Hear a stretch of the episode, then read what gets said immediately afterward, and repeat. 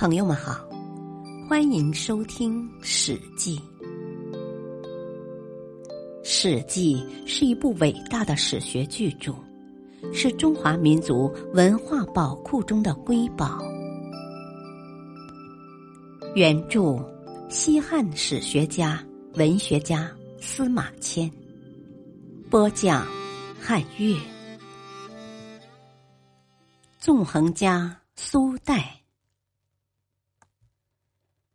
苏代是苏秦的弟弟，他天资聪颖，像哥哥一样，从小就生得伶牙俐齿、机灵善变。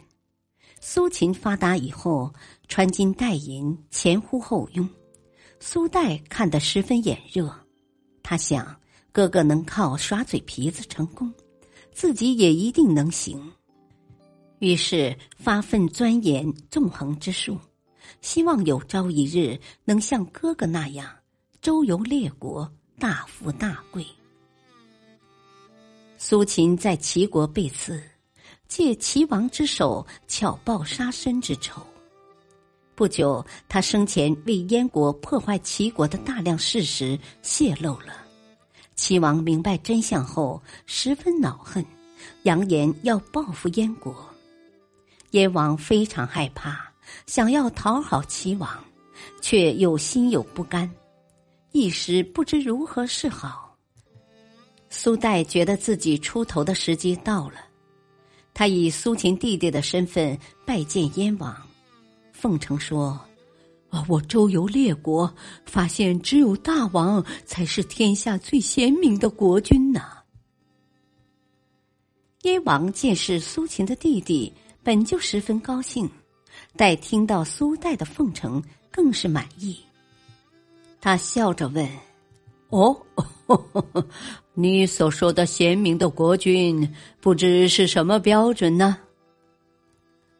苏代说：“哦，贤明的国君不希望只听到别人的称赞，还愿意听到别人指出他的过失。”燕王脸色微变。但高帽子已被戴上，只得笑笑说：“我治理燕国有何不当之处呢？请苏先生直言。”苏代早已深思熟虑，对于天下大事、燕国的出路和对策，他心里盘算无数次了。这时候更不加思索，一出口就滔滔不绝。先批评燕王不该依附齐国，接着将燕王的矛盾心理、齐国的困境和燕国的有利条件一一分析，有条有理，环环相扣，简直无懈可击。大意是：齐国连年征战，南攻楚，北伐燕，民疲兵乏，国力衰竭，隐藏着极大的危险。现在又想攻打实力尚强的宋国，燕国如能以逸待劳，见机行事，定能一举击败齐国。燕王身为苏代的辩才所折服，他边听边点头。苏代刚讲完，他就急急的问：“哦，那依苏先生之意，现在应该如何行动呢？”苏代分析说。啊，当今最主要是让齐王信任燕国，这样他就会一心一意攻打宋国了。齐攻宋，燕就可乘机联合其他国家讨伐齐国。苏代提议燕王用宝玉、宝珠贿赂齐王亲信，再派一位公子到齐国做人质，以博取齐王的信任。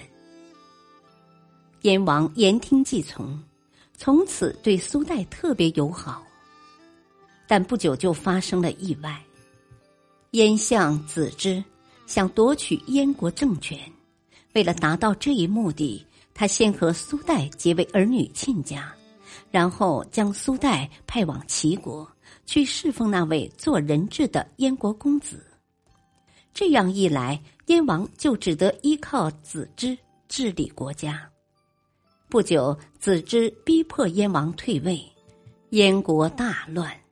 齐王见有机可乘，立刻攻打燕国，将燕王哙和子之都杀掉了。燕王哙死后，昭王即位。燕昭王迁怒于苏代，苏代不敢回燕国，只得留在齐国。齐王对苏代很友好。遭此动乱，苏代替燕王策划攻打齐国的计谋付之东流，但他并不甘心，来到了宋国。这时候，苏代的名气相当大，各国国君都想得到他的帮助，宋王自然待他如上宾。当时，齐国笼络燕国，一起对宋国发起了攻击。宋国抵挡不住齐国的强大攻势，情况非常危急。苏代是宋王的座上客，见此情况，自然不能置之不理。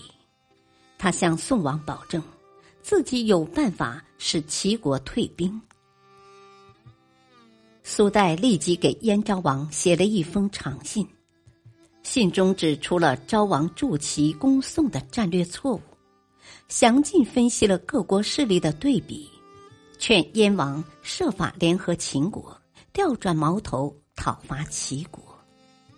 这封信写得奇彩飞扬，既合情理，又富于鼓动性。燕王本就对齐国恨之入骨，联合攻宋只是迫于齐王淫威。看完苏代的信，昭王连声称赞，立即派人召回苏代。尽释前嫌，一起商讨攻打齐国的大事。苏代巧设计谋，离间齐秦关系，然后联合其他国家攻打齐国。齐军大败，齐闵王仓皇逃到国外。此后，苏代在诸侯中的声誉一天比一天高。他继承苏秦在世时倡导的合纵之策，从燕国开始四处游说，联合诸侯一起抵抗强秦。苏氏兄弟的名字在当时无人不晓。感谢收听，下期播讲张仪连横上，敬请收听，再会。